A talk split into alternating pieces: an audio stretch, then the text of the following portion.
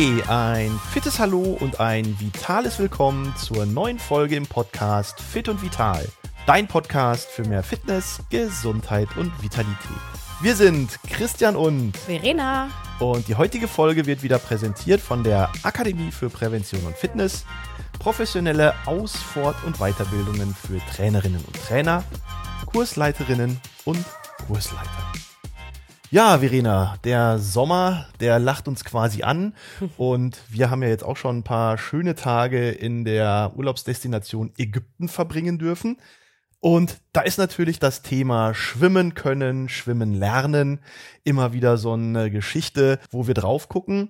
Insbesondere, weil eine aktuelle Studie der Deutschen Lebensrettungsgesellschaft DLRG sagt, dass die Hälfte aller sechs- bis zehnjährigen Kinder nicht oder nicht sicher schwimmen kann und dass die Zahl der Schwimmunfälle und damit verbunden auch der Todesfälle beim Baden im letzten Jahr wieder zugenommen hat. Wir hatten knapp 350 Badetote im letzten Jahr an den verschiedenen Stellen, offenes Meer, See, Fluss oder auch im Freibad. Und da ist natürlich für mich erstmal ganz, ganz wichtig zu wissen, Verena, sag mal, kannst du eigentlich gut schwimmen?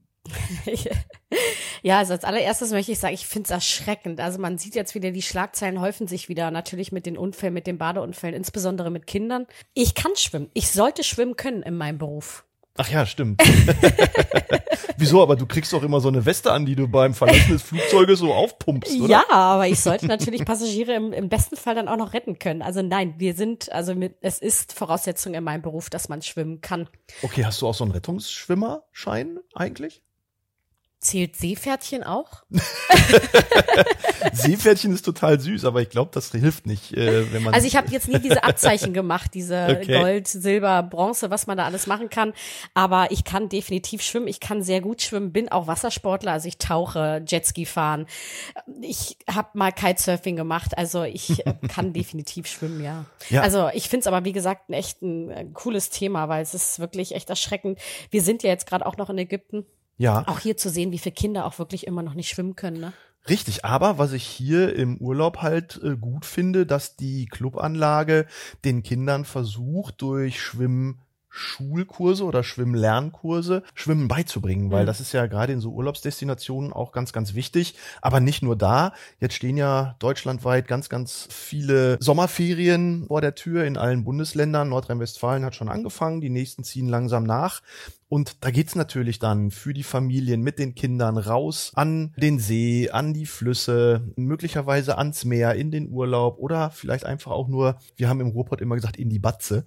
In die Batze. in die, äh, ins Schwimmbad. Und da ist es natürlich schon wichtig, dass Kinder sicher schwimmen können. Und das ist nochmal ein Unterschied zwischen schwimmen können und sicher schwimmen können. Das eine ist, ich halte mich so ein bisschen an der Wasseroberfläche und mhm. strampel mit den Beinen. Und das andere ist wirklich richtig schwimmen zu können. Ich will noch nicht sagen, verschiedene Schwimmtechniken anwenden zu können, aber wirklich sicher an der Wasseroberfläche zu sein, ins Wasser zu springen, nicht unterzugehen und dann wirklich auch mal Bahnen schwimmen zu können, ein paar Meter schwimmen zu können, um wieder an Land zu kommen. Das sind wirklich ganz, ganz wichtige Aspekte, um im Sommer dann auch gesund und mit viel Spaß das nasse Element genießen zu können, oder? Aber woran liegt das? Woran liegt es, dass viele nicht schwimmen können. Na gut, jetzt müssen wir den Aspekt Corona an der Stelle nochmal hervorrufen, wo viele Schwimmbäder geschlossen waren, wo viele Möglichkeiten für die Kinder, aber auch für Erwachsene, die nicht schwimmen können, einfach eingeschränkt gegeben war oder überhaupt gar nicht gegeben war, schwimmen zu lernen. Und dann kommt aktuell hinzu, dass viele Schwimmlehrer auch ja Lizenzen brauchen mhm. und die in den letzten zwei Jahren ihre Lizenzen ja überhaupt nicht verlängern konnten, um anderen Menschen Schwimmen beizubringen. Und das heißt, wir haben im Moment noch so einen Rückstau von fast anderthalb, zwei Jahren, in denen viele Menschen, die gern schwimmen lernen wollten, sich nicht irgendwo anmelden konnten. Parallel dazu weniger Schwimmlehrer vorhanden sind. Und das ergibt im Moment so eine, ich will mal sagen, gefährliche Gemengelage, wo halt ja tatsächlich fast doppelt so viele Kinder im 2022 im Vergleich zu 2019 zum Beispiel gar nicht schwimmen können im Alter von sechs bis zehn Jahren. Mhm. Wann hast du eigentlich schwimmen gelernt? Oh, früh. Und ich weiß auch, dass meine Mutter, und das ist, stellt sich mir halt immer so die Frage, meine Mutter hat mit mir so viel schwimmen gelernt. Mhm. Und deswegen ist es dann so, dass vielleicht die Eltern auch nicht schwimmen können, dass sie das nicht ihren Kindern beibringen? Ich meine, gut, du hast ja schon einen Unterschied gesagt zwischen sich an der Wasseroberfläche halten und wirklich richtig gut schwimmen. Mhm.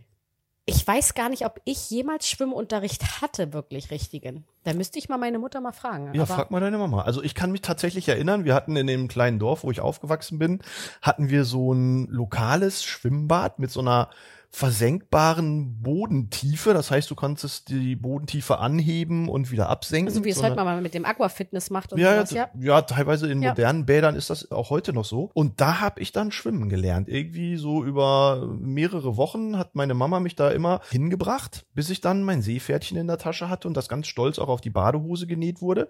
Und das war sogar noch in Kindergartenzeiten. Also bevor ich in die Grundschule gekommen bin, konnte ich schon schwimmen. Aber ich bin sowieso, ne, ich bin ja eh sportlich äh, schon mit Turnschuhen geboren und da war meine Mama wahrscheinlich froh, dass sie dann irgendwann sagen konnte, so, jetzt bist du alt genug, jetzt bringen wir dich auch noch zum Schwimmen. Aber Schwimmen war nie so wirklich meine Sportart. Also ich kann gut schwimmen, ich kann auch alle Techniken schwimmen.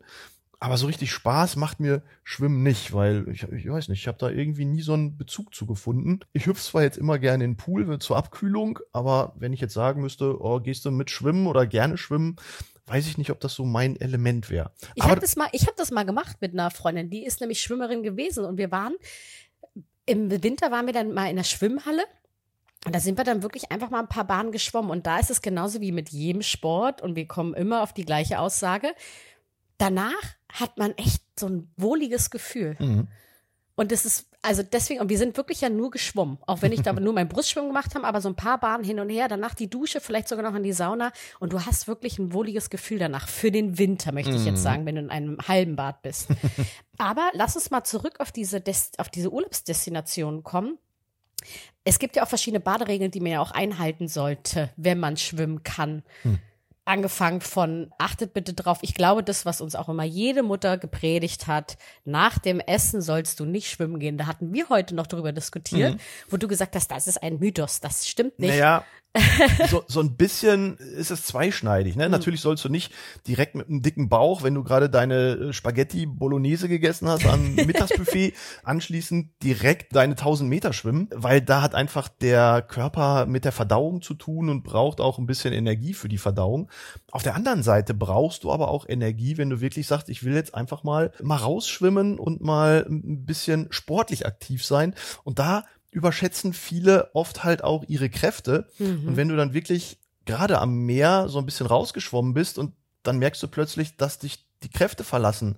Und dann kriegst du vielleicht noch einen Krampf oder so. Plus Strömung. Plus Strömung, die du im offenen Wasser ja sowieso hast. Dann kann das natürlich auch nach hinten losgehen. Selbst als guter Schwimmer kommt man dann möglicherweise in bedrängliche Situationen, mhm. die man durchaus vermeiden könnte, wenn man dann vorher, vielleicht jetzt nicht direkt vorher, aber so zwei Stunden vorher ein bisschen was gegessen hat.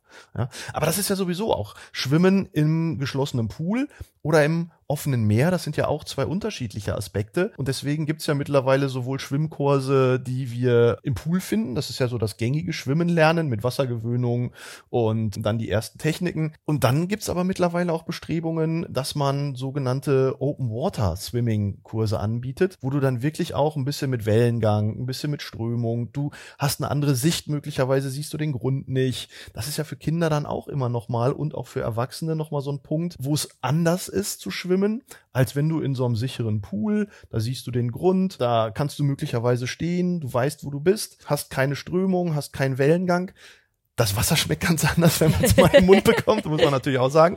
Ja, also das sind auch unterschiedliche Aspekte, die man bei so einem Schwimmen lernen beachten muss.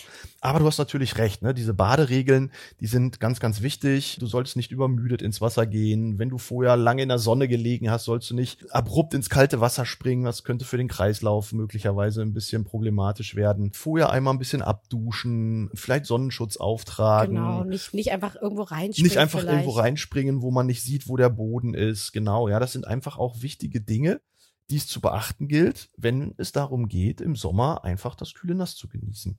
Dann schau doch mal jetzt nach deinem Coach Kunert Fazit. Mhm. Was würdest du den Eltern und den Kindern mit auf den Weg geben? Also, kommen wir also zum Coach Kunert Fazit der heutigen Wir kommen jetzt Folge. zum Coach Kunert Fazit.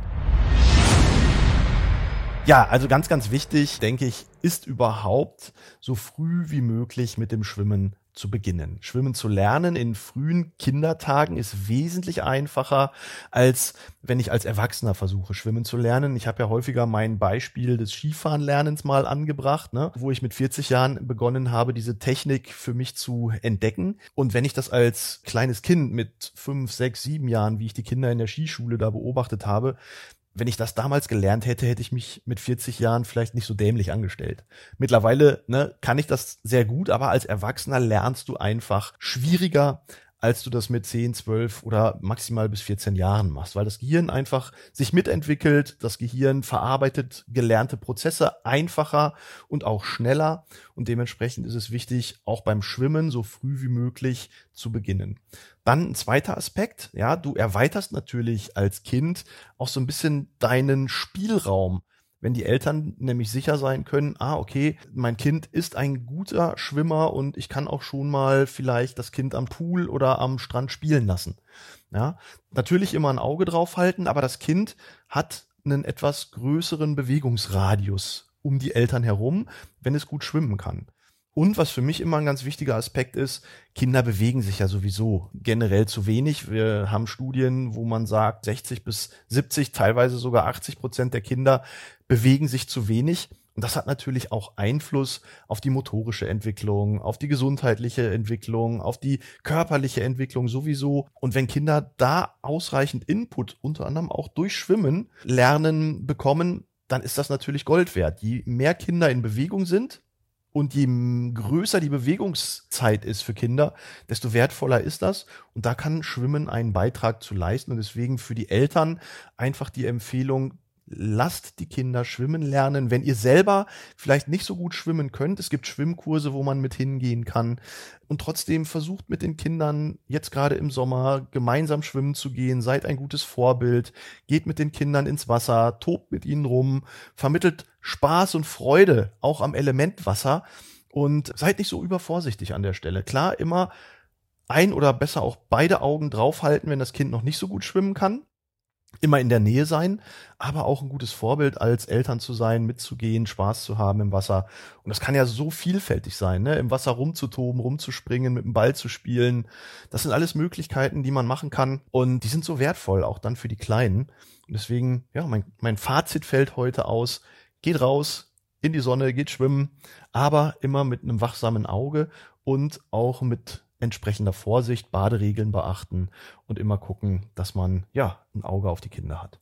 Und habt viel Spaß dabei. Dann kann man auch richtig mit den Kindern toben im Wasser. Ja, absolut. Also ich tobe ja heute noch im Wasser rum und das macht einfach Spaß. Ich finde, wir sollten jetzt in den Pool gehen und ich finde, unsere heutige Challenge ist, wir probieren mal auf unsere Luftmatratzen zu stehen. Sehr gut. Oder?